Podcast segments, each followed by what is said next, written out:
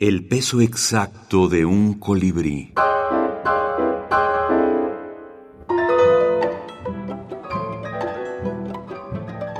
Juan Armando Eple. In Memoriam. Micro Quijotes. Quijotescas 2. Juan Romagnoli.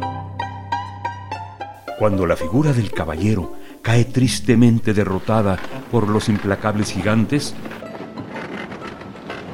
su fiel y condescendiente escudero propone, Señor, ¿queréis que los enfrente yo? Ni lo intentes, Sancho. ¿Cómo podrías luchar contra tan bravos gigantes si para ti solo son molinos de viento?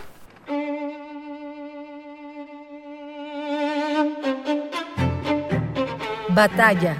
Mario Golobov. El Quijote ataca los molinos de viento.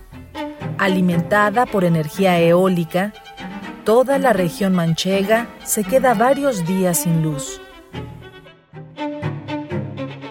Micro Quijotes 2. Edición, selección y prólogo de Juan Armando Eple. Academia Norteamericana de la Lengua Española, 2015.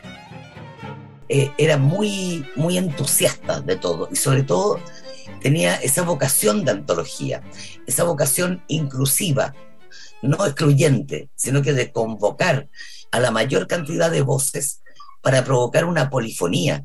Y era esto de, de, de, de disfrutar con, con, con, toda esta extensión de gente, con, con todas estas diversidades, él lo pasaba muy bien haciendo su antología. Pía Barros, escritora chilena.